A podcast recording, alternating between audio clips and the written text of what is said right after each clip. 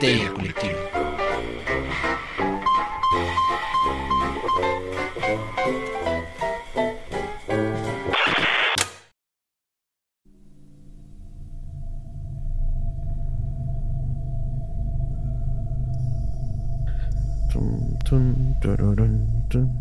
Pepsi Man, Pepsi Man.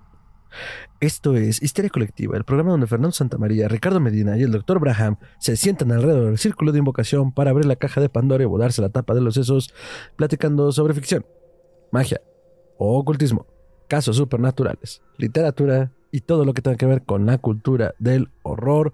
Buenos días, buenas tardes, buenas noches, donde sea que se encuentren, a la hora que se encuentren escuchando esto, muchas, muchas gracias por dejarnos llevar todo el terror a sus oídos. Yo soy Fernando Santamaría y estoy bajando al gatito de la mesa porque se atravesó a media presentación. Eh, muchísimas gracias por eh, donarnos un poco de su ancho de banda. Quiero darle la bienvenida a la mesa reñoña que me acompaña esta noche, día, tarde. El hombre, el mito, la leyenda. El buen doctor Braham. Doctor, ¿cómo está?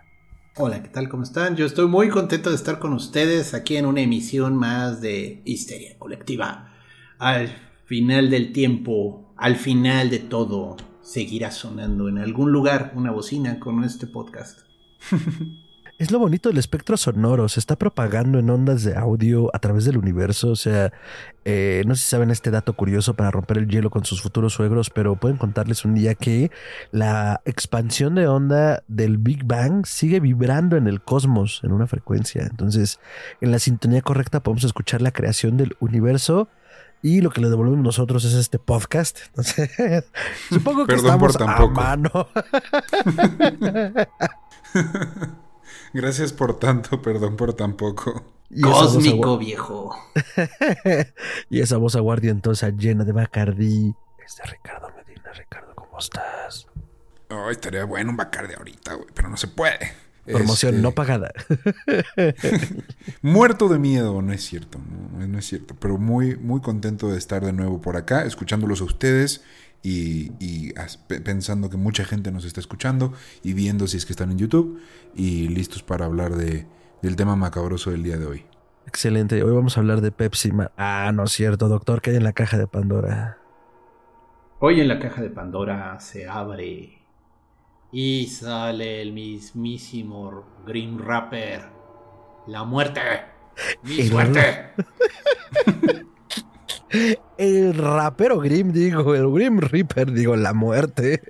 Es chiste, Wow. de BBC, es chiste de BBC Vodka si alguna vez vieron esa, esa serie. Ay, qué, qué- qué- qué- qué risadera él. y pues bueno, eh, creemos que es uno de los grandes misterios, el gran arcano de la vida. Y vamos a querer explorarlo un poco. Eh, no quiero garantizar respuestas de nada, pero va a ser una experiencia muy profunda seguramente. Entonces, doctor, ¿por qué nos da miedo la muerte? Oh, por Dios, ¿por qué me toca a mí esas preguntas tan difíciles? Porque siempre Pues te miren. toca abrir el programa, entonces te amuelas. Sí, no, bueno, pues miren. Este, ¿por qué nos da miedo la muerte? Pues porque es un misterio, o sea, desde el inicio en el que nacemos, llegamos al mundo llorando, cubiertos de sangre, pero al menos sabemos cómo llegamos, ¿no? Pero, ¿qué había antes de nuestro nacimiento? Pues, pues no sabemos, ¿verdad? Del mismo modo, en el momento en el que termina nuestra vida, en ese último instante en el que inhalamos y exhalamos por última vez, ¿qué pasa después? Pues nos gusta dar explicaciones de qué nos ocurre, que si vamos a un lugar, que si no, que si Mictlan, que si, que si el juicio de Maat, este, o nada. Pero al final de cuentas, este, pues solo vemos que queda algo, ¿no? Pero ya no es la persona, o sea, ya no tiene esa vida, ya no tiene, ya no está animado, ya no se mueve, ya no respira, ya no es, ¿no? En cierto sentido deja de ser. Lo que éramos dejamos de serlo, o sea, y pues sí, sí es un cambio bastante fuerte. O sea, yo sí me imagino el impacto, o sea, de más de una persona que no le habían explicado, porque digo, suponiendo esas historias de ciencia ficción de los niños en la isla perdida que no saben lo que es la vida y la muerte. Ah, pues hay una, ¿no? El de la Laguna El Azul. señor de las moscas. Ah. No, no, no. la- una, una, una más bonita. Me encanta Eh. que tocaron los dos, los dos polos de un mismo tropo, la isla. Sí, la Laguna Ajá. Azul es, esta, es estos náufragos que es un señor ya mayor y un niño y una niña, ¿no? Y Mm. pues el viejito se les muere, o sea, y descubren el misterio, o sea, al final es como, órale, esto es, Sí. ¿no? Ah, Y Sí, se les presenta de golpe. Ajá. Sí, es pesado, o sea, y a todos nos asusta en cierto sentido porque pues es un final, o sea, es un momento en el que deja algo de ser y ya no puedes volver a interactuar con la persona al menos del mismo modo, ¿no? Y sí duele. Creo que eh, justo tocaste un punto importante, ¿no? Porque no lo había pensado incluso cuando propuse el tema de qué pasa cuando alguien experimenta la muerte sin que se le explique, ¿no? No sé si sea más o menos doloroso, pero pienso que se puede encontrar un poco más fascinante en el sentido más estricto, ¿no? O sea, como los simios sin pelo curiosos que somos. Y que alrededor de ello, eh, pensar en este momento, digo, algunas veces lo hemos explorado, ¿no? ¿Te imaginas al primer hombre que le pasó o a la primera mujer que le pasó esto o el otro? Pero la muerte es igual de antigua que el tiempo, entonces mm, no puedo aspirar a imaginarme el primer ser consciente, cualquiera que este haya sido, digo, eh, con los años hemos descubierto también que los animales tienen complejos rituales funerarios para sus iguales. O sea, hay cementerios de elefantes. eh, muchas especies de chimpancés y simios también tienen una noción muy compleja de la muerte y generan rituales. Eh, dato curioso, parece ser que los simios ya están entrando a la edad de hierro, están usando herramientas. No es cierto, a la edad de, de piedra, perdón. O sea, ya los hierro, ¿te vamos a poder sindicalizar. Eh, pues mira, impuestos ya les van a cobrar para empezar. Ya a partir de ahí damos. Sí, sí, sí, sí. Los gobiernos populistas dicen, oye, mira, que coticen, ¿no? Entonces, bueno, eh, pero vaya, eh, el punto es que cualquier animal complejo, con un concepto complejo de la muerte, o al menos de saber que es el fin de la vida, porque también las hormigas exudan cuando mueren un, un- un químico parecido en olor para ellas al, al aceite de origen oleico. Y, y- y- y- saben que la hormiga murió, entonces la tienen que llevar a otro lado. A veces las hormigas exudan ese aroma solo porque sí. Y se las llevan vivas a un cementerio de hormigas, pero esa es otra historia. El punto es, ese Más gran que- misterio. en National Geographic presentamos. O sea, eh, aquí, aquí donde nosotros tenemos frases como ya chupó faros, ya colgó los tenis, ya estiró la ¿Sabes de, pata. ¿Sabes de dónde viene esa expresión? Fun fact, ahora que la mencionas. Son muy buenas. Nomás déjame cerrar lo de las hormigas y regresamos con eso. Dale. Las hormigas tienen la de ya soltó el aceite. Ah, qué gacho, Y aparte tenía que decirlo en tono de tío rancio. Ahora sí, ahora sí, perdón, pero es que nos íbamos a desviar con las anécdotas. Y tenía que decirlo. Yo sé que va a haber los, los pseudo historiadores que van a estar en los comentarios de, ah, la cagó con la fecha, pero bueno, creo, creo, Big, creo que en las épocas de la revolución, aunque pudo haber sido desde la independencia, no sé bien, pero bueno, hace mucho tiempo en México, eh, a la hora de que iban a fusilar a un preso de guerra o preso político, Ajá. les daban cigarros, que la marca popular en esa época eran los faros, que todavía existen. Y por eso ya chupó faros porque pues ya le dieron la madre, güey, ya lo Ya no existen, existían hasta hace no mucho. Ah, ya los. Ah, Según yo, sí. Ya existían. chuparon faros los faros. Canumba. comedia, además de. Aquí tenemos todo. Aquí el que viene viene una experiencia multimedia. Inmersiva. Inmersiva, holística. Polifónica, policía. De esas frasecitas que siempre están. Todos los podcasts de horror y comedia usan. O te cagas de miedo, o te cagas de risa. Así con nosotros también. No, yo, eh, o sea, digo, de nuevo, sin volvernos más meta, yo creo que tratamos de mantener un nivel de equilibrio sano entre lo serio, lo cómico y lo macabro, pero sin caer en uno o en el otro, ¿no? Y después de esa extraña tangente, eh, sí, la muerte. Entonces, a todos nos toca como seres biológicos. Sabemos que empieza, sabemos que termina, pero en algún momento de complejidad de nuestra conciencia es como, ¿y qué hay más allá? Esa misma curiosidad nos lleva a tratar de escudriñar a través de los velos de lo inmanifiesto si de hecho hay algo más, ¿no? Y eso ha dado pie a mitos, ha dado pie a religiones, ha librado guerras globales el simple hecho de saber si hay algo o no, o qué hay, ¿no? Es que del otro lado hay un elefante de muchos brazos, no, del otro lado hay un carpintero mágico, no, del otro lado hay un güey que no le ve la cara. Y eso ha librado guerras y matado, irónicamente, miles de personas. Entonces, eh, es brutal el pensamiento de la muerte. Y trata de responder, creo, dentro de sí misma, eh, tres de las más grandes preguntas epistemológicas, epistemológico entendido como de la búsqueda trascendental del conocimiento de por qué somos lo que somos, quiénes somos, de dónde venimos y a dónde vamos, ¿no? Y la muerte siendo el, gran, el gran finale, eh, pues es crucial muchas veces para nosotros. E irónicamente, paradójicamente, también es evitada por el miedo de la incertidumbre, ¿no? Ricardo, la muerte. El gran regalo de los Valar a los hombres que no le dieron a los elfos porque eran inmortales. ¿Eh? No, me, yo, mira, ¿qué referencias vergas de alta fantasía, hombre. referencia cultísima. O sea, pero, pero ¿de qué estábamos hablando? ah, no, es que ando, en otra cosa, pero ¿de qué es el tema? Este, güey, pues es que, seamos honestos, muchísimos, incontables, millones de filósofos, religiosos, grandes pensadores, inventores, científicos, todos se lo han preguntado, todos han buscado una respuesta y la única verdad es que la respuesta no existe. No sabemos qué es, no sabemos qué pasa después, nunca lo vamos a saber. Y, y pues esa es la gran eh, película, pregunta filosófica, güey. ¿A qué, ¿A qué venimos? ¿Por qué estamos aquí? ¿Y por qué nos tenemos que ir? Entonces podríamos ponernos a debrayar horas, siglos, porque hemos debrayado como especie siglos acerca de qué es la muerte, por qué nos pasa y qué y qué es, o sea, ¿sabes? Porque además en nuestro querer meterle lógica a todo y querer, no solo el querer comprender todo, pero al ser seres racionales y querer buscarle una lógica a todo, nos topamos con esto que es algo que no tiene lógica para nada, güey. Sí, sí es lógico que te pegas en la cabeza y te mueres, ok, pero se apaga el chip, se te va el alma, ¿qué es el alma? ¿Sabes? Hay tantas variantes también que se vuelve un tema súper complicado de, de desmenuzar y de desenmarañar, si nos enfocamos más en, en, el tropo del, bueno, no en el tropo, pero en el género del horror, que es a lo que venimos, a mí me parece que es narrativamente la salida fácil, pero no porque sea fácil quiere decir que sea menos efectiva. Todo mundo en algún punto de su vida, todos, güey, hasta el que hoy en día te diga, yo ya no le temo a la muerte, chingón por ti, pero en algún momento de tu vida sí le temiste a la muerte, güey, porque no la entiendes, porque no la controlas, porque no sabes cuándo va a llegar y porque no sabes qué hay después de eso, güey.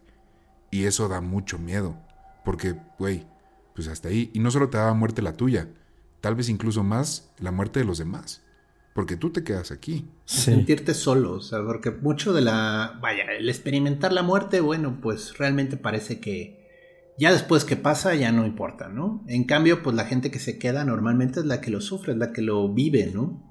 Y no, y no suelta muchas veces el recuerdo, es parte del luto, de, como se le llama, es parte de todo este proceso de soltar la memoria y de algún modo hacer las paces con el hecho de que ya no va a volver, ya no como tú lo recuerdas, o sea, bueno, más bien va a vivir en tus recuerdos, pero ya no vas a poder interactuar directamente con él. Y como eh, dice... ¿Mm? Dale, dale, dale, dale. Eh, es interesante porque precisamente una de las cosas que ya comienza a manifestar nuestra separación con otras especies que vaya. Está demostrado que los elefantes, por ejemplo, eh, cuando sí se llevan a, sienten que van a morir, van a un lugar especial para morir, ¿no? Y cuando un elefante muere en una circunstancia trágica, un accidente o algo así, sus compañeros de manada reaccionan y hacen pues algo así como un ritual, o sea, y tratan de despedirse. Pero en las tumbas, así ya te estoy hablando de estos eh, antropólogos este, jugando al profanador de tumbas, este, sí se va encontrando ya, cuando ya el hombre está en las cuevas y ya tiene una cierta capacidad pensante, ya se comienzan a encontrar entierros donde no solo tiraron el cadáver y lo taparon con tierrita, porque digo, desde un punto de vista sanitario es muy importante que no esté apestando el tío, ¿no? Pero este, les dejan muchas veces, pues, este, ofrendas, o sea, les dejan el arco, las flechas, si era un cazador, si es una mujer, le dejan sus collares de cuentas, o sea, vaya, hay una especie de deseo de que la persona se vaya, pero se lleve lo que tenía en vida, ¿no? Incluso hay evidencia, y eso es interesante, cuando ya comenzamos a hablar de la especie como especie humana, de gente que pues, se ve que tienen una herida en una pierna y le sanó el hueso, ¿no? Pero vaya, si solo fuéramos animales, una pata rota, sorry, mano, ya te quedaste atrás, ya te comieron las llenas. Ahí, no, ahí nos vemos. Y no, se ve que ya había un cuidado del enfermo, había una relación social al nivel de que te ayudamos a estar bien, ¿no? O sea, pero, esto es época de las cavernas. ¿o? Sí, ya te hablo mucho tiempo atrás. O sea, te estoy hablando Sí. de cuando ni siquiera teníamos el cráneo bien, sino andábamos así con cráneos oblongos. Cuando, cuando Chabelo era el único que habitaba en esta tierra y Sí, nosotros. cuando Chabelo era el Grim, el Grim Rapper. el Pero gran bueno. reptiliano. Sí, el punto es, ya había esta sensación de, bueno, te vas, pero pues al menos te dejo esto, o sea, tu arco, ¿no? Te dejo esta vasija que tú la apreciabas tanto, ¿no? Y, y no nos sobrevive, vaya, no podemos ver lo que quedó que sí se descompusiera, porque pues tristemente el tiempo no perdona. Entonces, pues igual y los pintaban del rostro, igual y los arreglaban, o sea, digo, hoy en día la industria de funerarias hacen toda una serie de rituales, porque sí, rituales, aunque parezca que rituales solo son chivos a medianoche. No, Ah, ¿no? no, o sea, dejar presentable a la persona cuando muere. Sí. Regresarle cierto atisbo de normalidad al rostro, aunque ya Sí. la cara va perdiendo color, o sea, todo ese trabajo de, de las funerarias es necesario, o sea, porque la gente quiere al menos sentir que se está yendo y vaya, y ay, es justo como lo recordaba. Y ya, ¿no? Así cerrar el ataúd y decirle bye a la persona. Sí, y ay, es que tocaste puntos muy, muy importantes. Desde la sobrevivencia de- y el cuidado del enfermo, ya como un concepto de la preservación de la vida, mm, lo llevaría también a la parte que dijiste, que decía Ricardo, ¿no? Hay gente que a lo mejor ya no le teme la muerte, en algún momento le tuvo miedo. Yo me aventuraría un poco más y yo creo que nunca le perdemos el miedo a la muerte. Incluso aquellos Daredevils, estos personajes que desafían los peligros, creo que también parte de un temor quizá un poco distinto, pero de este impulso de autopreservarnos, ¿no? Eh, muchas veces y en muchos programas hemos hablado sobre el legado y, la inmortalidad. En algún momento hicimos el, el- el- el justo el programa opuesto a esto, ¿no? Pero al final de cuentas, siempre buscamos vencerla de algún modo, aunque eso sea ser temerario con ella, que es justo como un poco burlarse en su cara, por decirlo de alguna manera, o más bien decirle que le hemos vencido por ese instante, ¿no? Y, y- y- y- voy a tomar dos referencias eh, cinematográficas, bueno, o, o televisivas para el caso. Game of Thrones y Harry Potter, ah, por, por ñoño que suene. La primera porque tenemos a esta gente de bravos que adora al único dios, al único dios que importa en realidad, adora al dios de las mil caras, de los mil rostros, al dios de la muerte. Son, son personajes que se despersonalizan a tal grado que por eso se hablan en tercera persona, ¿no? Un hombre hace esto, una niña hace aquello, un, un hombre no es nadie, ¿no? Pero parte como de esta idea de poder fusionarse tanto como se pueda con esa gran totalidad sin haber muerto, ¿no? Y bueno, hay todo un proceso de veneración y hay todo un arco con un personaje en Juego de Tronos. Me parece espectacular dentro de lo rescatable hacia el final de la, de la serie. Me parece un buen arco. Y en Harry Potter toda la trama gira alrededor de este personaje llamado Voldemort, que supuestamente en francés la, la busca del nombre que tiene y que la innombrable J.K. Rowling le ha Es puesto. Elvis, es- ¿no? ¿Qué? En, en Francia, en, eh, ah, en la 2, ves que escribe en la pared así como I am Lord Voldemort, le pusieron como I am Elvis no sé qué. Y Ah. para que hiciera sentido con el lenguaje, güey. Sí, a, a ver, es que, es que te, te fuiste a otro lado, pero es un, es un- es un gran dato. Pensé que ibas a hablar de eso. No, es que, es que yo, yo leí los libros en español y justo para que eso hiciera sentido, le pone yo soy Tom, ah, Tom, Tom Sorbolo Riddle. ah, ajá. Yo soy Lord Voldemort. Uy, en Newgate se va la luz. Eh, pero en, en inglés por eso es Tom Marvolo. I am Lord Voldemort. Y sí tiene sus variaciones en diferentes idiomas para que haga sentido al lector y a, y a la pantalla. No, güey, pero yo iba a hablar de que el nombre de Voldemort es una modificación supuestamente de una frase en francés que es como el que escapa de la muerte, ¿no? Ay, Entonces, es bueno. que era tan original la escritora, inventó tantas cosas. Tan original como Neil Gaiman deja material. ¡Uh! Bueno, ¿Deja? sí, ¿no te sabes esa? No. Uy, pero ese chisme para otro día. Ese es para otro programa, mano. Ok. Según yo ya lo habíamos discutido aquí, pero. O sea, bueno. literal- literalmente lo que Gaiman dejó escrito en una servilleta y tiró así en el McDonald's, esta señora se echó al bote de basura y creó a Harry Potter. Ah, Eso ah, dice ya, la ya, ya. leyenda. Eso dice la leyenda. Pero bueno, para otro programa. Entonces, e- es algo que constantemente se está presentando en diferentes manifestaciones todo el tiempo, ¿no?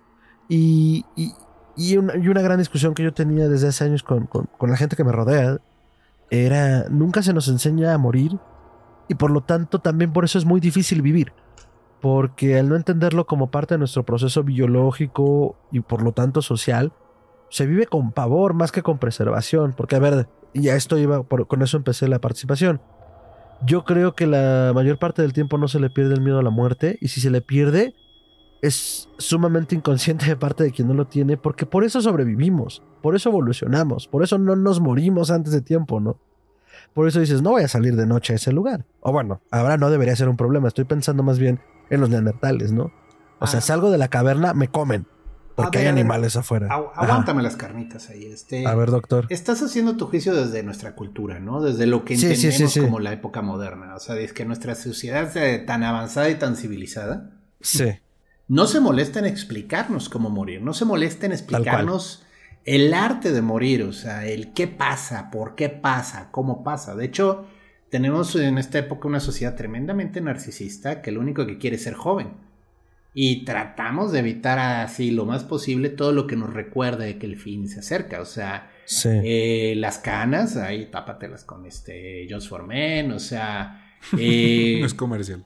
No, no, pues digo, todo eso, ¿no? O sea, Oh, es, sí. es como una necesidad de no aparentar edad, Claro. de ser joven y no morir, ¿no? Y yo creo que es precisamente ese temor que tiene nuestra sociedad de enfrentar a la muerte el que hace que sea la reacción tan fuerte, porque no me consta qué tipo de reacción tenían en la antigüedad hacia la muerte. Porque estábamos hablando de sociedades en las que, pues la verdad, mano, si llegabas a los 25 años ya eras un anciano. Entonces, este, la vida era muy cruel, la vida duraba muy poco. Y no tenías ese lujo de repente de pensar en el futuro, pensar en el mañana. O sea, literal, Sí. llegabas, de, casi casi salías del vientre de tu madre a agarrar un hacha y comenzar a cortar leña. O sea, porque así te traían. Sí, claro. Entonces, quizás la muerte era vista de otra forma antes, ¿no? Y vaya, yo no digo que la religión es la mejor explicación para la muerte, pero definitivamente todas las religiones se molestan en tratar de explicar de algún modo qué pasa después, ¿no? ¿A dónde vas? Que Pero sí. es que ahí es donde nacen, güey, porque al final, o sea, toda- todas esas las mitologías nacen del querer, del ser humano queriendo explicar lo que pasa a su alrededor, güey. ¿Por qué cae el trueno? Pues porque Thor lo mandó, güey, o Zeus, o pon el nombre que quieras. Y todo el mundo encuentra en esa fe una respuesta que si te pones a pensar no hace ningún sentido. Ninguna religión hace mucho sentido. O sea, porque todo suena muy mágico, todo suena muy imposible, nada es tangible. Pero funciona como una mm, pequeña respuesta, una suerte de respuesta a todas las preguntas que nos hacemos de ese aspecto.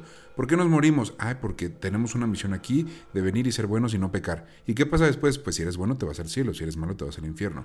Y si te mudas de región, pues tienen su propia versión de eso, nomás que dicen, "Güey, pues un día el mundo se va a congelar porque donde vivimos hace mucho frío, entonces eso nos hace sentido.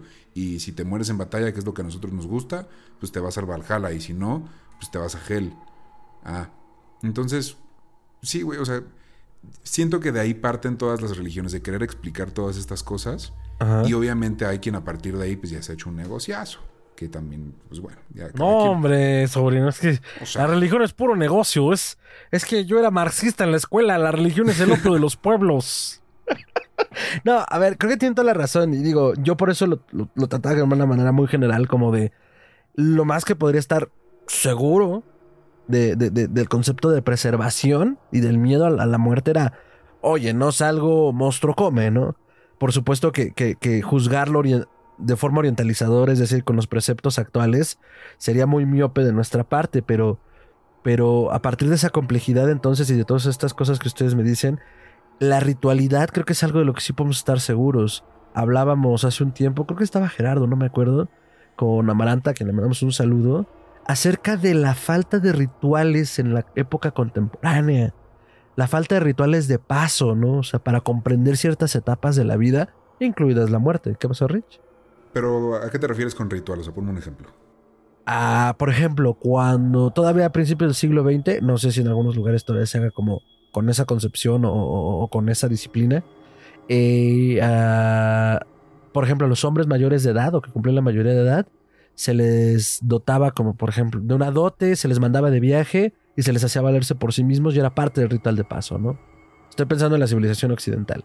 Entonces era como, ya eres una persona adulta, ya puedes valerte por ti mismo, mira que hay unos pesitos, ve de viaje, conoce el país o conoce el mundo, dependiendo del bolsillo, y, y, vuelve y cuéntame, ¿no? Y, y cuídate tú solo, ¿no? Ese, ese, era, ese, el planteamiento. Ahora vámonos a lo mejor a una tradición tribal. Eh, eh, la, la, parte de poder convertirte en hombre implicaba muchas veces el cazar un cierto animal, ¿no? Que implicaba la demostración de habilidades eh, que habías puesto atención y que además, pues, tu valía para la tribu, ¿no? O sea, no sé, se me ocurren esos dos ejemplos, seguro hay más, pónganlos en la caja de comentarios. Pero vaya, la ritualidad nos permite a un nivel más o menos sano, digo más o menos porque a veces puede ser traumante, a nivel de la psique, a nivel del pensamiento, entender que estamos transitando la vida, ¿no? Y por, en este caso, etapas importantes. La muerte, por eso, y pues lo hablábamos hace rato, lo decía Gerardo, toda la ritualidad que existe alrededor del difunto para poder saber que está y que no está y poder transicionar, como bien decías, los que nos quedamos, eh, siento que se ha perdido un poco en el sentido quizás más profundo, más allá de lo que simplemente te da la religión, ¿no? Ah, eres bueno, te vas al cielo, eres malo, te vas al infierno. No, a ver. El misterio de la muerte. Y en el caso de la religión católica, incluso tiene un misterio todavía más grande: la muerte y la resurrección.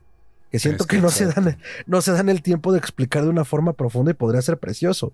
Yo qué sé. Y yo siento que va un poquito más allá, güey. O sea, ya hablando, ya entrados en el tema, siento que en épocas modernas, en épocas actuales, existe una crisis de fe estúpida, güey.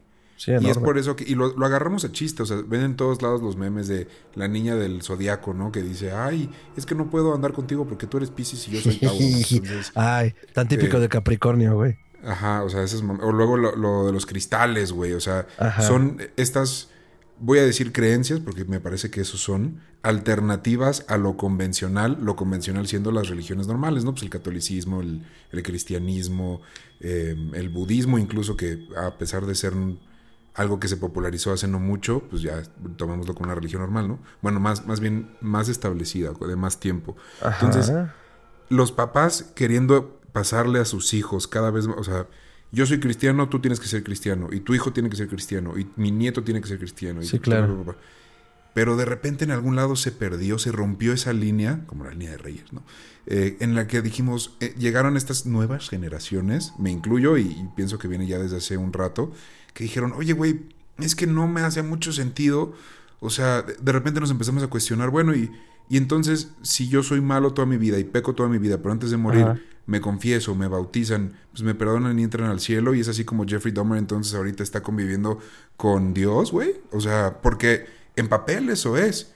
Y obviamente también las religiones se adaptan y te quieren dar más explicaciones, pero eso genera una crisis de fe que dice, no, es que yo ya no creo tanto en eso, güey, porque no me hace tanto sentido.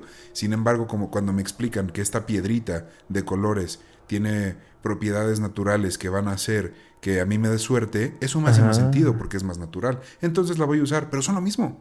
Son nosotros queriendo explicar o queriendo darle algún sentido a, las cosas que vivimos a nuestro alrededor y de ahí también viene la muerte, porque entonces usamos estas piedritas para ver si prolongamos más nuestra vida o estos aceites naturales para ver si nos vemos menos viejos, si vencemos a la muerte haciendo que nuestra vida se expanda. Pero esa crisis de fe se nota, bueno, yo la noto desde hace ya algunos añitos y siento que cada vez está creciendo más, al grado de que yo no sé si tú, alguno de nosotros aquí, seguramente sí, pero cuenten cuántos amigos verdaderamente católicos tienen, que van a misa los domingos, güey, y que se persinan, o, o, cualquier religión, ¿eh? verdaderamente judíos, que respeten el Shabbat y que, ¿sabes? O sea, ¿cuántos amigos verdaderamente ortodoxos tienen? O sea, pero tú equivales la crisis de religión con la crisis de no creer en la muerte o qué? No, no, no. La crisis de, fe a una religión, a, las, religiones tradicionales, a las religiones que más tiempo tienen. Las estamos migrando a cosas nuevas. Pero al final todo es lo mismo. Todo es querer... ¿cómo, ¿Cómo, lo conectas con, con el tema de la muerte, pues? O sea, todo es querer darle una explicación a la muerte y ver cómo la vencemos. O cómo hacemos que cuando pase ya nosotros nos salvemos y tengamos un futuro mejor. Para el católico era ir al cielo. Acá, pues la verdad es que no sé, no me he metido a estas nuevas religiones. O bueno, estas nuevas O sea, lo, que quieres decir es que la crisis de fe actual que tienen las grandes religiones podría deberse o en parte se debe al hecho de que no satisfacen al creyente en cuanto a la certidumbre de la muerte. Ajá. Oh. Pues sí, en parte, en gran medida. Y no lo satisfaces tampoco en vida. O sea, muchas de las cosas que las viejas religiones siguen manteniendo o tergiversando, porque además la doctrina ha sido más manoseada que mis calcetines en día de no puedo lavar ropa. Eh, pues no se, no se identifica realmente ya casi con las necesidades de, de ningún creyente o pos- potencial creyente contemporáneo, ¿no? Exacto. Entonces, eso, doctor, la crisis de fe ante la muerte, o para el caso, la crisis contemporánea ante la muerte. Pues es la crisis del mundo moderno y de nuevo, todo parte de que, no voy a decir, es que en mis tiempos la gente creía más y entonces las cosas pasaban, o sea, no me, no me consta cómo veía la gente al inicio del siglo XX esto, ¿no? Ajá. Pero definitivamente, pues había una, una reverencia producto del miedo hacia la religión. Entonces era, pues, yo siento que la gente decía, ay, pues no sé, pero mejor no me arriesgo, ¿no? Por Y si entonces, acaso. Voy a misa, me confieso, puedo ser un hijo de la chingada, pero pues sé que al final si me confieso, al final me salvo.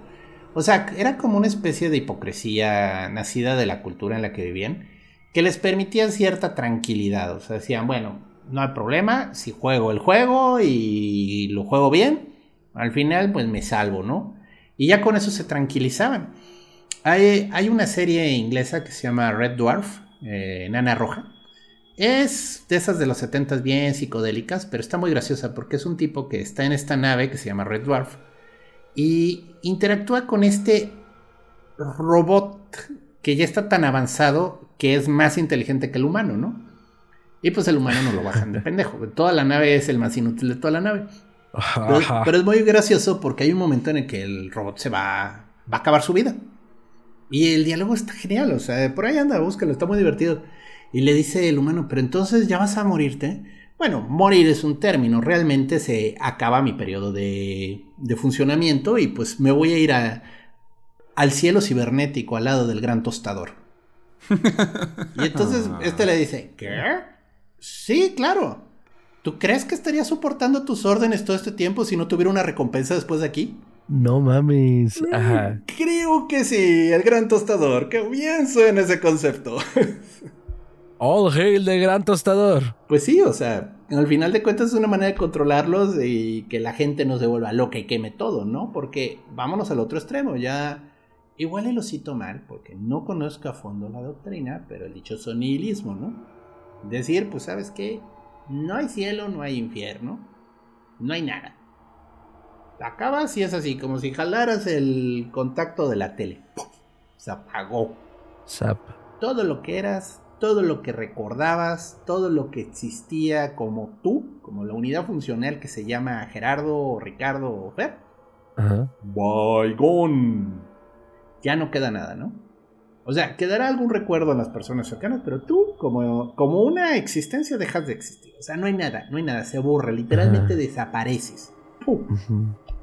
Y entonces, bueno, ¿para qué me esfuerzo por ser una buena persona? ¿Para qué obedezco la religión que de plano pues es una gran tomadota de pelo, ¿no? ¿Para qué hago esto que se supone que es para que la sociedad funcione? A mí me vale, o sea, al final no queda nada, o sea, yo dejo de existir, entonces ¿para qué demonios me preocupo por el bienestar de los otros? ¿A dónde nos lleva eso? Caos. Al caos, destrucción, muerte, Cumbia.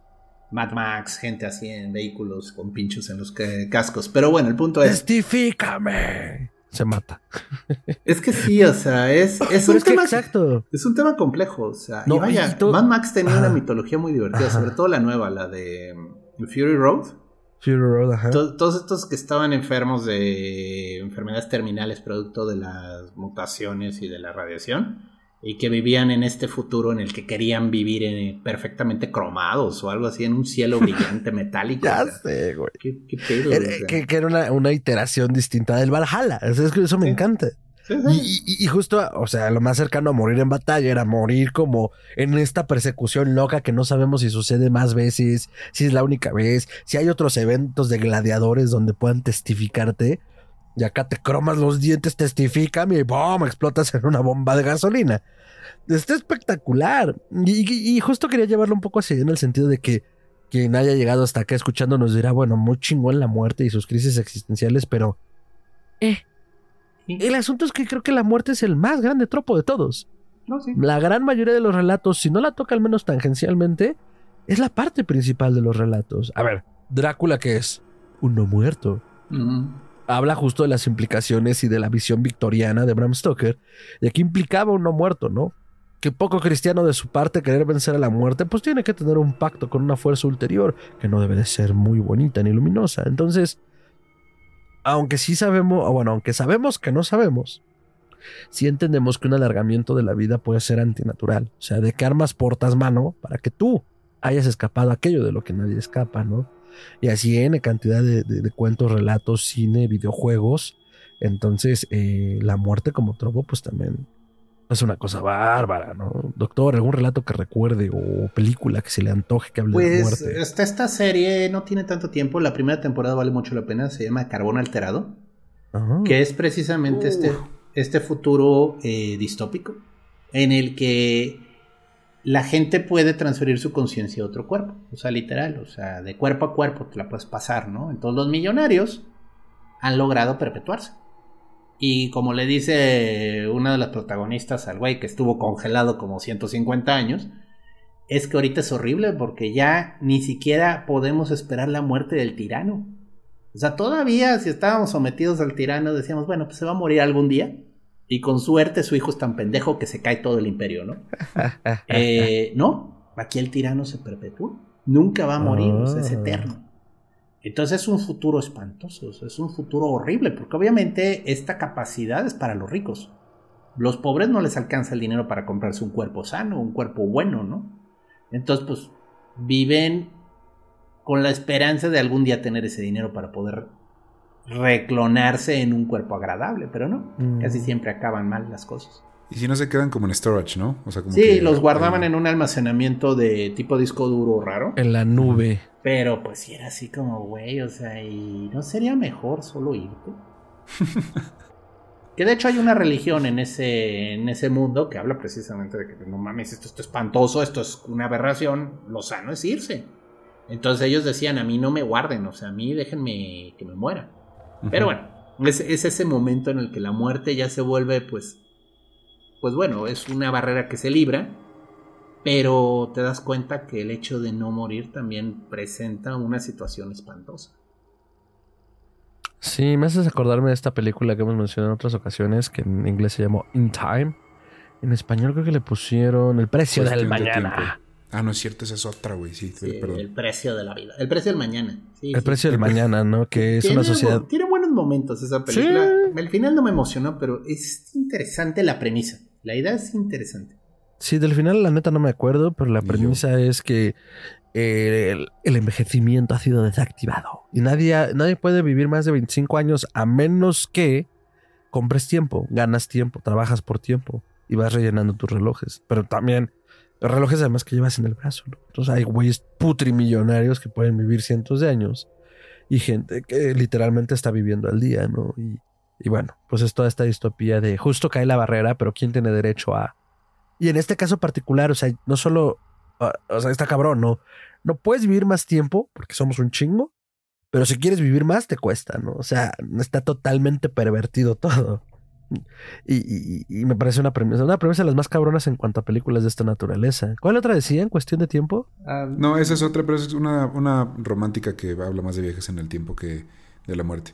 ¿No es Pero- una con Sandra Bullock y Keanu Reeves? No, mames, No. no. Ah. Es no, este- esa es la del buzón que se enviaban cartas. Pero Creo que- No, este, hay un cómic que se llama Overtime. El arte no es muy bueno, pero la historia está muy loca. Que sí, precisamente por un accidente se libera el mismo tropo de, oh por Dios, ya se levantaron los zombies. Este, se prueba un arma química y ¿qué crees? El arma química te vuelve inmortal. Ah, cabrón. Eh, avanzas así el reloj 50 años al futuro. La Tierra está empacada de humanos, o sea, pero es ridículo, ya no cabes, ya no cabes, o sea, así como el metro en hora pico. Bienvenido a la nueva realidad, o sea. No mames. Y el crimen que no se perdona en esa sociedad es tener un hijo. Porque ya son tantos que ajá. uno más es no, por favor. Y la manera en la que castigaban a la gente es que te metían en una cápsula Y pum, te botaban a órbita en el espacio 100 años. Ay, güey. Ay, güey. Y sin internet, ¿eh? Qué tanta. Y sin papel de baño. Así es. Y escuchando, no, no sé, no, no, no sé, no me voy a echar a nadie encima hoy mejor. Eh, es que, güey, ¿sabes qué se me hace curioso ahorita que dijiste como de... eh, el- es el tropo más grande, claro, güey. O sea, piensa... Las historias de fantasmas no son historias de horror. Bueno, sí son historias de horror, pero son historias de ciencia ficción. ¿Qué pasa si después de la Ajá. muerte hay algo más? ¿Qué tal que te quedas? Y si nos quedamos en otra forma, pero si nos quedamos en este mundo y como un fantasma, las momias también lo mismo, güey. ¿Cómo vencemos a la muerte? Ah, pues este, te embalsaman y entonces renaces como un zombie, pero con papel de baño envuelto. Los zombies, güey. Uy, no. ¿Sabes? O No puedes hablar de momia sin citar a Iron Maiden Power Slave. Discúlpame, pero estoy oyendo la rola atrás. ¡Ah! Pero sí, Sí, huevo. los zombies son muy tristes, ¿eh? O sea, yo creo que de todos los monstruos, todos los tropos de ciencia ficción Sí. y de horror, el zombie es el más trágico. O sea, todavía tiene una elegancia ser el vampiro, ¿no? Aún si no brillas. Aún si no eres Germán Robles. ¡Ah! El hombre lobo, como quiera que sea, tiene una conexión con sus impulsos que, bueno, pues hay cierto romanticismo, o sea, aunque sea espantoso, ¿no? Ah, ajá, yo lo voy Y a es- cambiar. Pero el zombie, pero el zombie está espantoso, o sea, te estás pudriendo en vida, o sea, es así como, güey, ojalá no quede nada de tu conciencia ahí dentro, porque qué espanto tomar conciencia de tu cuerpo que se te está cayendo, o sea. Que esa, por ejemplo, es una de las preguntas o una de las cuestiones que hacían, hacían, a- énfasis en el hacían a The Walking Dead, una serie tan interesante las primeras dos temporadas, güey. Porque era el, güey, pues no me quiero morir, ok, güey, pero entonces, ¿para qué quieres vivir, güey? O sea, ya no hay mundo, ya no hay civilización, ya solamente es sobrevivir, porque ya no vas a vivir. Tu título en leyes ambientales ya no sirve. Exacto, güey. Qué triste, ¿no? Ya, ya, diseñadores gráficos, por favor, pasen a la línea 6. Pero eso, eso se me hace también muy interesante, güey. eh, La diferencia entre vivir y sobrevivir, porque el final es el mismo, güey. Al final te vas a morir. Pues es que es la verdad, a todos nos toca. O sea, nada más que sí, pues las convenciones de nuestra sociedad nos protegen mucho de cosas que nos mataban antes. Tenemos Sí. medicina moderna, tenemos este pues, cierta seguridad en las ciudades, o sea, ya no se andan metiendo los lobos a robar niños, Normalmente. normalmente. Este, pero el punto es, estamos muy cómodos. Y esa es la reflexión de Walking Dead, ¿eh? O sea, la crisis que producen los muertos vivientes es porque nuestra sociedad está muy cómoda. O sea, tiene un nivel de confort. Se siente el depredador superior, nada le hace daño. Te tienes que ir a un lugar bien pinche remoto para que te perfore el cuerpo un búfalo. Después de que le disparaste dos veces. Pensé Es- en 20 series con cada frase tuya. Ajá. Que pensé en 20 series diferentes conforme ibas cambiando de frase. Ajá. No, bueno, pero el punto es, o sea, en general sí, o sea, y es parte de nuestro error, ¿no? Enfrentarnos a algo que rompe el esquema, ¿no? Y ya no podemos sobrevivir. De, mira, del tropo de zombies, de nuevo, es así como un poco triste, es muy trágico. Yo creo que la mejor historia así del tropo de zombies, pero lo movieron un poco, es el de Last of Us, que es un gran, gran, gran juego. Uf. De hecho, van a, van a hacer una serie. de televisión basada en el juego. Espero no la arruinen. El trailer se que ve no. muy bien, güey. Sí, salen eh, así los clickers de lejos y dices, "Uh, Sí, sí me cagué tantito. uy". Sí, es, esa es una buena historia. O sea, y es de nuevo el mismo tropo. Aquí más bien es una espora, ¿no? Es un, como hongo que invada a la gente. Y eventualmente la gente, bueno, se vuelven como zombies agresivos y luego les comienza a crecer literalmente el hongo en la cabeza. O sea, está súper macabro. Y bueno, eso acaba con la civilización como la conocemos. Y muy estilo Walking Dead del escenario, pero mucho mejor llevado, la verdad. Pero bueno, regresando al punto de la muerte, ¿no? Es que mira, ¿cuáles son los motivadores al final? Es la vida. Naces, creces, shit happens y luego te mueres. sí, me gustó. Sí, o sea, Sí. es lo que pasa. O sea, algo pasa en medio de que naces y te mueres, pero pues. Al final, pues, ¿qué motiva a la gente? Pues muchas veces no morir. O sea, te entra el instinto de supervivencia y vaya, es uno de los instintos más fuertes que tenemos. Claro. Porque hasta la persona más, bueno, es mi hora, ya me tocó partir, que no sé qué, nomás te comienzan a morder los lobos, comienzas a aullar como loco y quieres salir de ahí. Es normal, o sea, es nuestro instinto hablando, o sea. Y el mismo miedo lo encuentras hasta en cosas que ni siquiera son de horror, güey. O sea, ve la, cualquier película de Marvel, güey. el principal motivador es no quiero que maten a alguien que yo quiero o no quiero que maten al planeta. ¿Por qué? Pues porque no quiero que se mueran. Es ese miedo a que alguien más se muera. güey. O mataron a mi familia y de ahora en adelante voy a matar a todos los criminales en venganza. O sea, Exacto. que es una buena excusa, pero bueno, el punto es este. Sí, sí, sí, efectivamente. Güey, pero aparte, conforme lo, no dijiste nombres y yo inmediatamente me fui a Batman, pero luego dije, ah, pero Batman no mata gente. Ah, pero el Punisher sí. ¿Sabes? Todo mundo, todos, todos, todos los personajes tienen algo así. ¿Sí? No, pues a Batman su motivador es la muerte. Al Sí. final, el perder a sus padres en ese accidente trágico, ¡boom! despierta al psicópata interno que se canaliza en un héroe, ¿no? Porque Batman está bien orate también, o sea, perdón, pero Sí. dentro de todo lo noble de su búsqueda, pues el señor sí le vendría bien unas horas de terapia. Superman es porque mataron a su planeta. Oh, la Ah. tragedia, toda un plan, toda una civilización, o sea, literalmente se acabó un mundo para que llegara el último hijo de Krypton a la Tierra. Que bueno, no fue el último, luego llegó la última prima de Krypton, luego llegó el último chango de Krypton, luego llegó el último caballo de Krypton, luego llegó el, El perro. último perro de Krypton y el último gato de Krypton. Hasta donde he contado. Igual hay otra super mascota por ahí que no sé de la era dorada. La rata de Krypton, tal vez. ¿La pulga de Krypton? Sí. Ándale, ahí te encargo una super pulga. La solitaria de 18 kilómetros de Krypton. Nos podemos poner Dios, peor. sí se volvió loco. La cucaracha de Krypton, ¿no? Ah, bueno, no hay pedo hasta que vuele la cucaracha de Krypton. Yo creo que sí Obviamente nos- vuela, güey. Todo lo que sea vuela. Vuela, las balas le rebotan. O sea, ¿tú crees que le va a hacer algo el Raid? El raid. Pues mira, güey. El raid puede con un chingo de cosas, güey. Habría que testear. Periódico, ¿tú crees que le va a hacer algo a la maldita Eso sí. cucaracha? O sea, la pisas y te avienta para arriba. O sea, no, gracias. Yo sí me mudo de planeta. O sea, así como de, ok. Después de ir y venir a Krypton, de cómo el infierno se expandió, o en inglés Hell Had Enlarged Herself, Esa de Michael. Marshall Smith, es una gran historia sobre vivos y muertos. Doctor, de cómo el infierno se expandió, ¿te acuerdas? Sí, claro que la recuerdo. Es de, A ver. vaya, en aquel remoto pasado en el que Mm, existió un programa llamado Psicofonías, se hizo la radionovelización de este relato que está muy bonito. Y habla precisamente de un experimento de realidad virtual, si recuerdo bien. Era algo que te ponías en el cerebro y en teoría te iba a ayudar para conectarte y comunicarte, pero de repente comienzan a ver fantasmas junto con lo que debían de estar viendo. Y descubren que la maldita máquina nanobótica, porque además era así microscópica, te producía alucinaciones con tus difuntos. Literal, se te abría la percepción y veías muertos a tu alrededor. Nah, hombre, qué miedo, güey. Y pues el maldito bicho, como es un nanobot, se les escapa y contamina a toda la través del humanidad agua, creo, si no me equivoco. por el agua, ¿no? Algo así. Ajá. Según yo es a través del agua. Y todo el La gente empieza a volarse los sesos. Y todo el mundo se comienza a suicidar porque no aguanta el estar interactuando con los muertos. Pues sí, güey. Y O sea, el todo el nombre... mundo ve fantasmas. Sí, tal cual. Por eso, el inf- o sea, de de ahí viene el nombre de la novela, que viene a su vez de un versículo de Isaías 5:14. Y entonces el infierno se expandió y abrió su boca sin ninguna medida, y en su gloria y en su multitud y en su pompa se regocijó y entonces descendió a él. Eh, sí, la verdad es que es una fue una adaptación eh, sonora en dos partes. Sí, es está, pero está vale la pena. ¿eh? Sí espectacular. está bien. espectacular. O sea, hay pocas cosas que hacen que me cague de miedo a la fecha.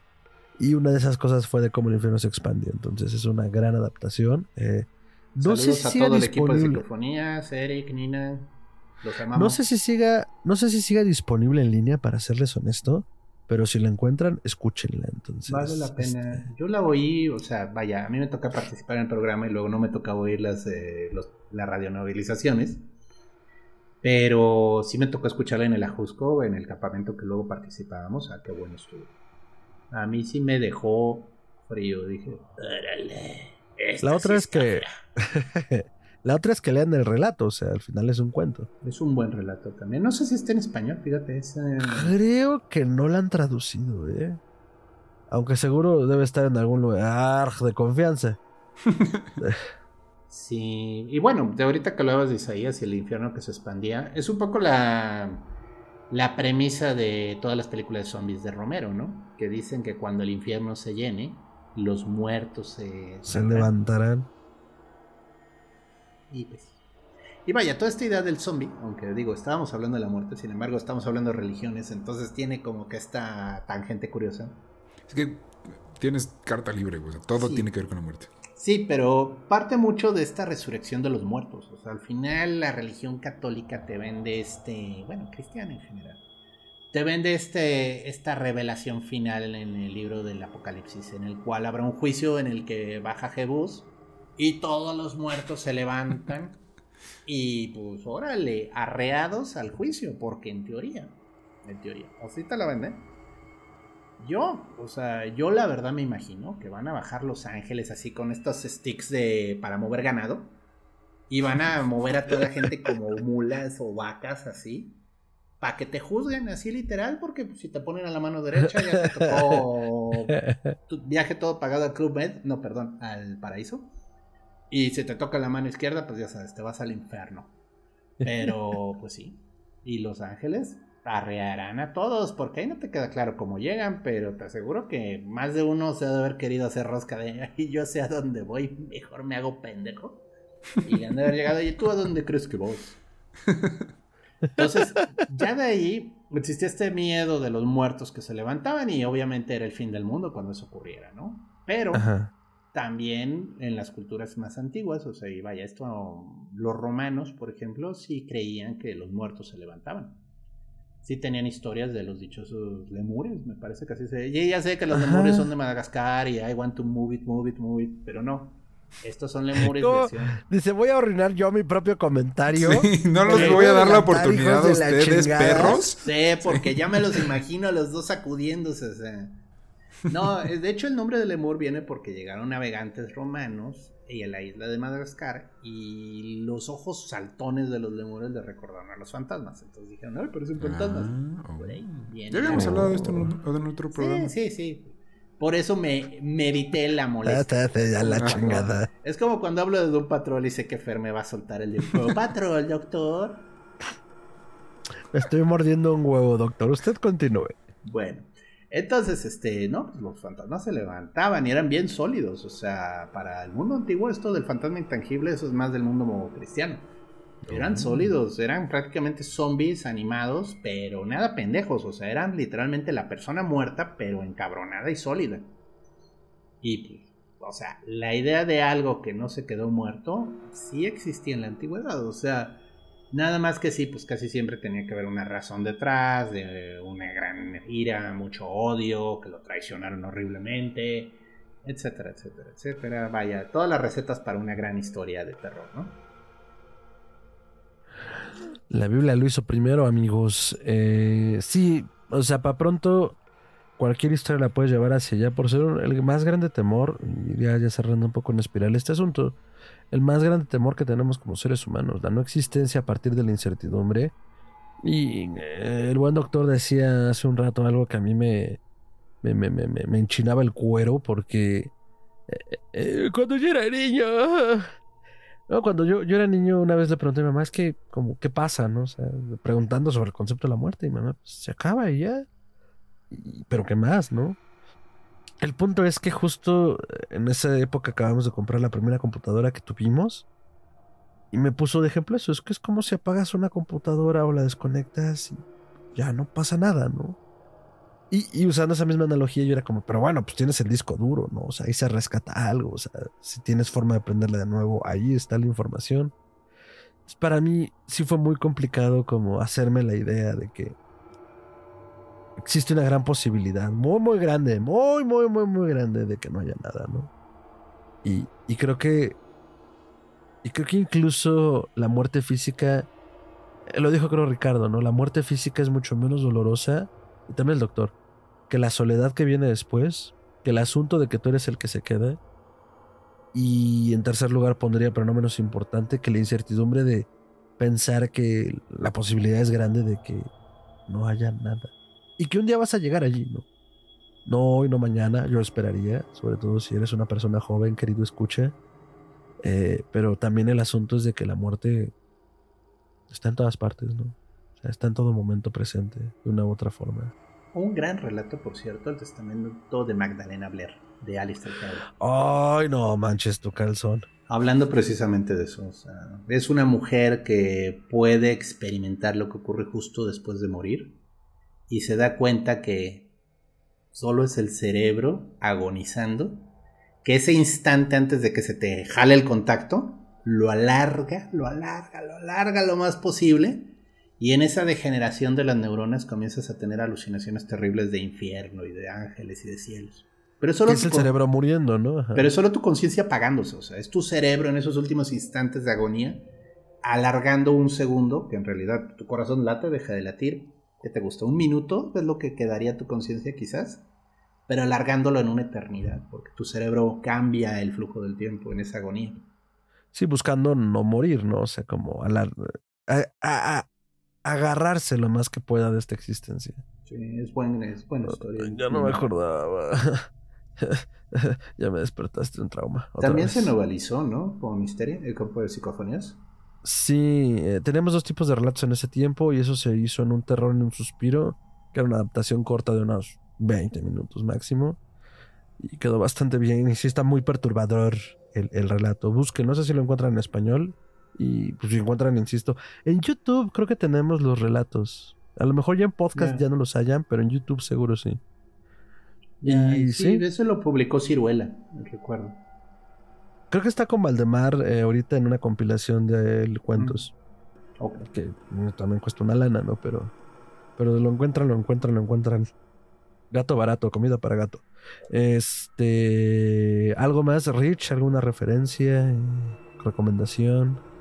Pues no, realmente me quedé pensando ahorita que decías como de que no haya nada después. A mí pienso, pienso, ahorita en el momento de vida en el que estoy, que no me molestaría si fuera que se apagara el switch. Y al contrario, creo que me daría algo de tranquilidad porque hay tan, tanto vendedor ambulante queriendo venderte su circo del cielo, el infierno, el Valhalla, el Hell y todas sus denominaciones y variaciones religiosas, Ajá. que preferiría que fuera eso. Se me haría una salida muy elegante y, me daría paz.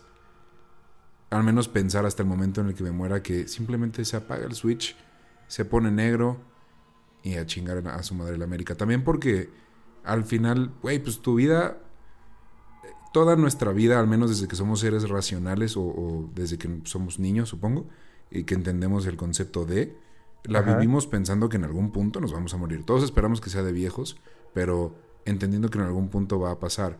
Y todo lo que haces en el Inter, lo haces para que tu tiempo aquí sea menos sad, menos triste, menos doloroso, más cómodo, como dijo el doctor. No buscamos esa comodidad para que cuando llegue ese día no nos arrepintamos de nada y no pensemos en nada Entonces creo que si hubiera algo después, como el, el, castigo o el premio por haber sido bueno o malo en este mundo, le quita un poco, un poco de valor y de belleza a eso.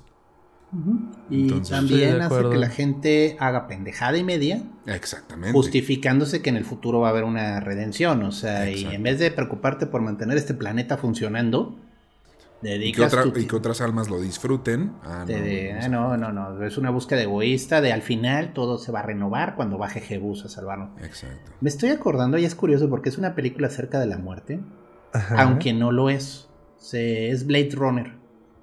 Eh, son estos replicantes que pues escapan, literal, así sin permiso, porque están a punto de que se les acabe su, su vida. O sea, ellos tienen programado el momento de su terminación.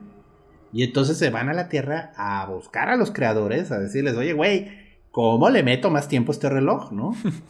y... Ya se me va a romper, mano. Y pues les dicen es que no, nos dan tanto miedo ustedes de que son demasiado inteligentes fuertes, ágiles, como para que no les pongamos fecha de caducidad. O sea, se nos levantan y no vamos a poderlos parar. Y te la Pérez Prado, mano. Sí, y es este increíble momento de Roger Hauer que al final de toda la película, digo, ya es muy viejita, creo que me perdonen si les revelo el final. este, pues salva a Descartes. Así en el último instante salva a Harrison Ford, aunque estaba cayéndose en una cornisa en medio de la lluvia, ¿no? Y siendo que lo quería matar, porque acababa de matar a su compañera, ¿no?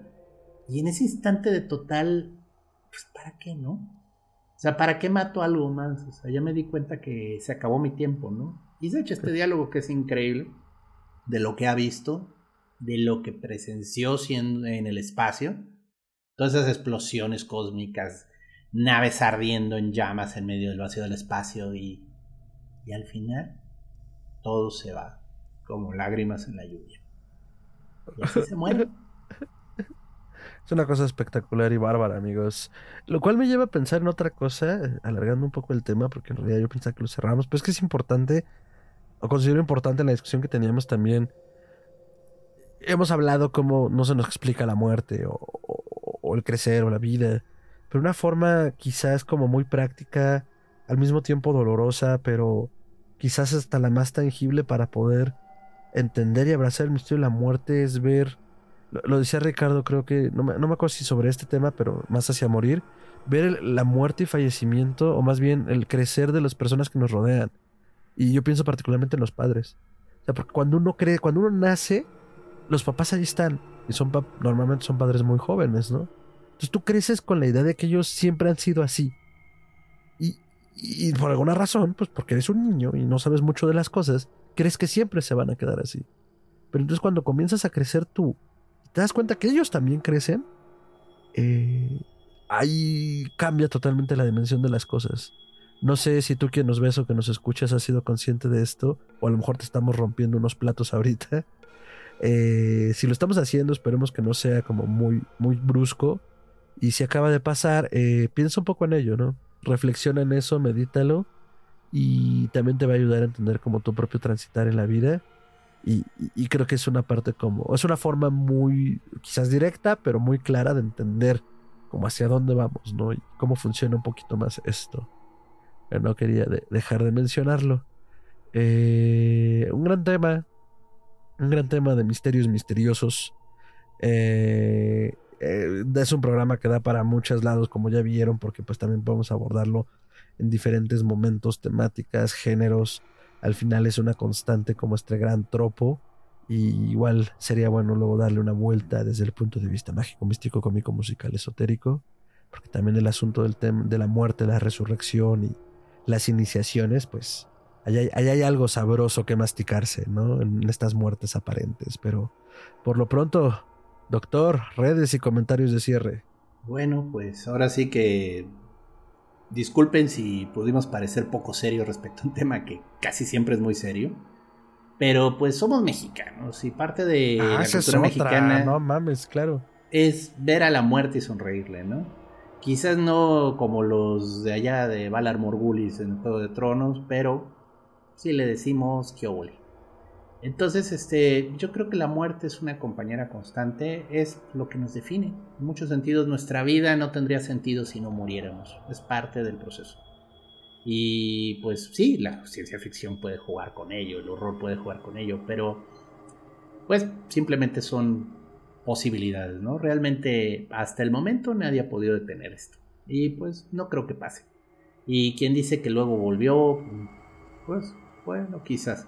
Pero al menos vamos a dejarlo como pues todos nos vamos y qué pasa después es una gran incógnita y seguir haciéndolo y por eso nos atrae.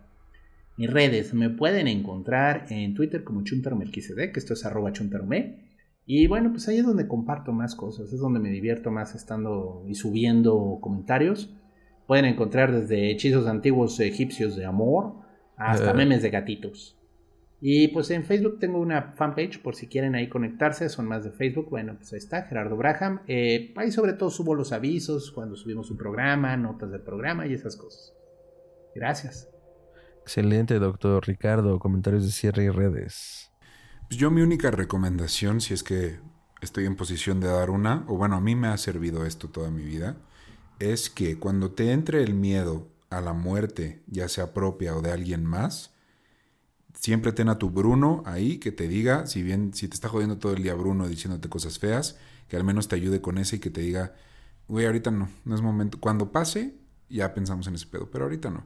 Y se van a ahorrar mucha angustia, la verdad. Eh, y ya cuando llegue ese momento, pues bueno, ya pueden reflexionar de esto. O sea, es un tema interesante, sobre todo para las historias que consumimos. Si ven películas, series, leen libros, juegan videojuegos, pensar en, en, este, en esto como tropo y cómo funcionan las diferentes historias, cómo se puede abordar y, de qué manera a ustedes les interesa. Creo que está bonito para evaluar así la calidad de la historia que están consumiendo. Eh, a mí, a mí me encuentran como arroba tiranosaurio Rix en Twitter, en Instagram, en Spotify y como musicrononautas en TikTok. Y ya. Sí, ¿no? Sí. Excelente. Eh, sí, eh, no sé por qué nos pasamos olímpicamente el Día de Muertos, porque supongo que lo tenemos muy obvio y muy cerca. Pero parte de esas festividades y el hecho de que veamos en estas latitudes a la muerte, como con esa, ese tumbao, esa comparsa, esa fiesta, pues es parte de la ritualidad de poder transicionar un momento que es de genuino dolor, ¿no? Y, y, digo, el sincretismo con las tradiciones españolas, el sincretismo con las tradiciones prehispánicas, nos dieron este bonito hijo mestizo llamado Día de Muertos, donde eh, recordamos el legado, celebramos la vida, recordamos a nuestros muertos, a, quienes se quedaron, a quienes se nos adelantaron el camino en el sentido de que eh, podamos nosotros también transicionar, ¿no? Y que sabemos que va a haber alguien que nos recuerde y que nos va a celebrar de la misma manera, ¿no?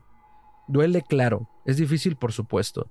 Pero cuando ves a la muerte, como decía el buen doctor, y le sonríes porque sabes que va a llegar en algún momento, es un poquito más fácil. Cuando ves a la muerte hecha una calaquita de azúcar o de chocolate, es mucho más simpática. Porque al final, si ya sabes que va a llegar, y aquí fusilándome completamente una idea que yo eh, jalé de Harry Potter porque fue con lo que crecí, y la saludas como una vieja amiga, pues es un poco menos complicado, ¿no?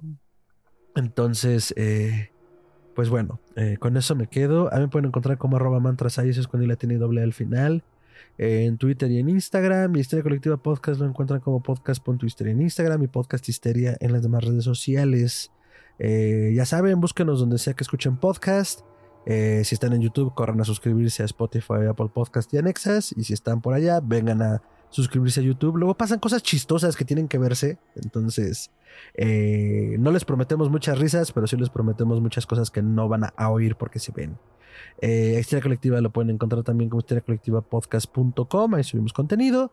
Y nos pueden escribir cualquier comentario añadidura a contacto arroba histeriacolectivapodcast.com. Ahí podemos leer todos sus comentarios, eh, añadiduras, sugerencias. A veces tardamos, a veces la vida nos come un poco. Los trabajos de día pueden ser pesados, pero siempre estamos listos para llevarles todo el terror a sus sentidos. Entonces, eh, muchas gracias por llegar hasta acá. Nos vemos en la siguiente emisión.